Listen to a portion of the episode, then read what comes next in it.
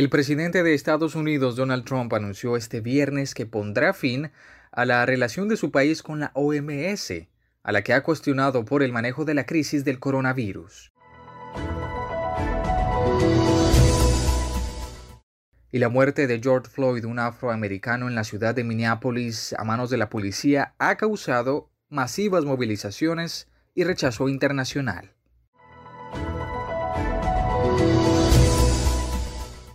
Perú se convierte en el segundo país de América Latina con más casos de COVID-19 después de Brasil. Los contagios se multiplican a gran velocidad a pesar de que su gobierno fue uno de los primeros en decretar la cuarentena nacional en la región. Una brigada del ejército de Estados Unidos llegará a suelo colombiano en el mes de junio para avanzar la supuesta lucha contra el narcotráfico. Congresistas declaran que es inconstitucional el arribo de este grupo al territorio colombiano.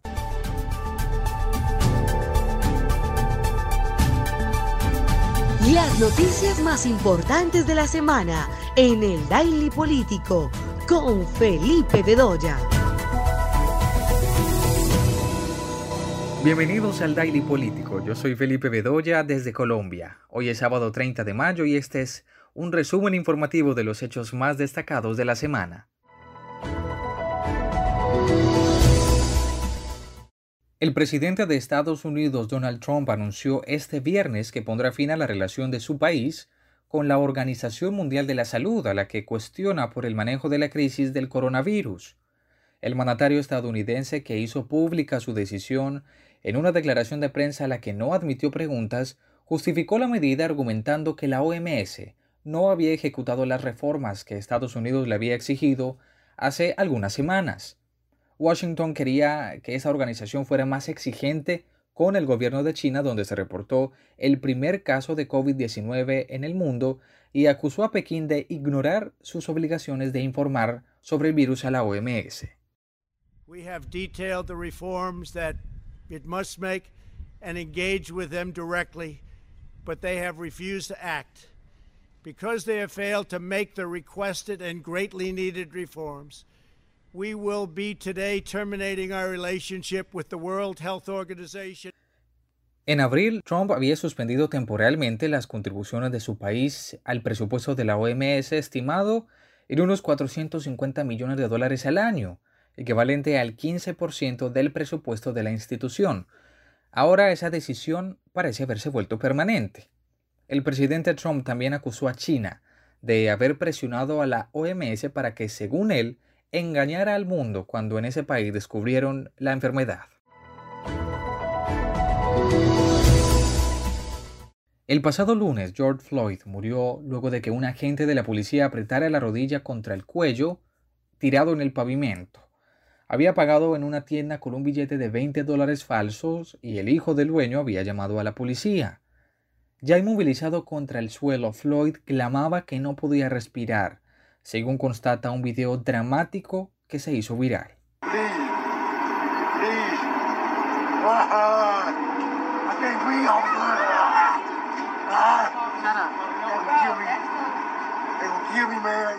La difusión de estas imágenes han multiplicado las protestas. Con el lema No puedo respirar en alusión a las palabras de Floyd antes de morir, los manifestantes en contra del racismo y la violencia policial se echaron a las calles en varias ciudades como Minneapolis, Nueva York y Los Ángeles. Entrevistado por CNN, uno de sus hermanos, Phillips Floyd, dijo lo siguiente: Era mi hermano mayor, yo lo amaba, no lo voy a tener de regreso, necesitamos justicia. Lo ejecutaron a plena luz del día. That was my oldest brother. I love him. I'm never going to get my brother back.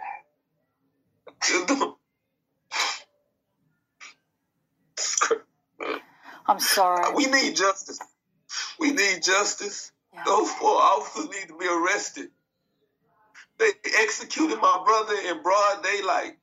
El agente Derek Chauvin, quien fue el que mató a Floyd, fue detenido por la Oficina de Aprehensión Criminal en Minnesota, mientras los incendios continúan ardiendo por las violentas protestas durante las noches, mientras los manifestantes además exigen justicia para Floyd.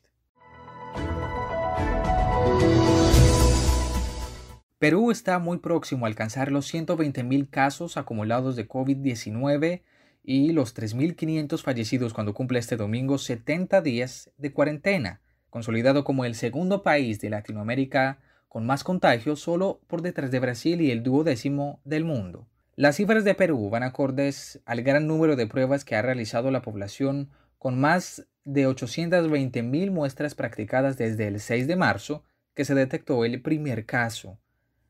El último viernes el gobierno peruano decidió prolongar la cuarentena obligatoria hasta el 30 de junio. De acuerdo con el presidente Martín Vizcarra, también se flexibilizará la realización de ciertas actividades. Hay que ser absolutamente claros. Y voy a leerlo textualmente, el artículo 2 de este decreto supremo. Declaración Declaratoria del estado de emergencia nacional. Declarar el estado de emergencia nacional a partir del lunes 25 de mayo del 2020 hasta el martes 30 de junio del 2020 y dispóngase el aislamiento social obligatorio, cuarentena, por las graves circunstancias que afectan la vida de la nación a consecuencia del COVID-19. El gobierno también anunció que potenciará su capacidad sanitaria, según explicó el presidente. Perú tendrá 20.000 camas de hospitalización para pacientes de COVID-19. Además, se duplicarán las camas en las unidades de cuidados intensivos destinadas a estos pacientes. Durante los próximos días, las autoridades peruanas contarán con la ayuda de una misión médica de China compuesta por cuatro expertos que llegan para asesorar en las estrategias para mitigar el impacto del COVID-19 en el país. Una brigada perteneciente a la Fuerza de Asistencia de Seguridad del Ejército de Estados Unidos arribará a Colombia durante el próximo mes de junio, según un comunicado conjunto emitido por la Embajada de Estados Unidos y el Ministerio de Defensa colombiano. Según la información, el contingente trae como misión colaborar con las fuerzas de seguridad colombianas en el enfrentamiento del narcotráfico. El documento no especifica fecha de arribo ni el total de efectivos miembros de la agrupación. Sin embargo, actores políticos colombianos han hecho público que el número de militares estadounidenses en esta brigada asciende a unos 800. También han revelado que estas personas serán distribuidas en las denominadas zonas futuro, que incluyen áreas del departamento del Cauca, Córdoba, Catatumbo, Arauca y Nariño. Diversos políticos del país han reaccionado ante esta medida tomada por el gobierno nacional, catalogan de inconstitucional el arribo de los militares extranjeros sin autorización expresa del Senado.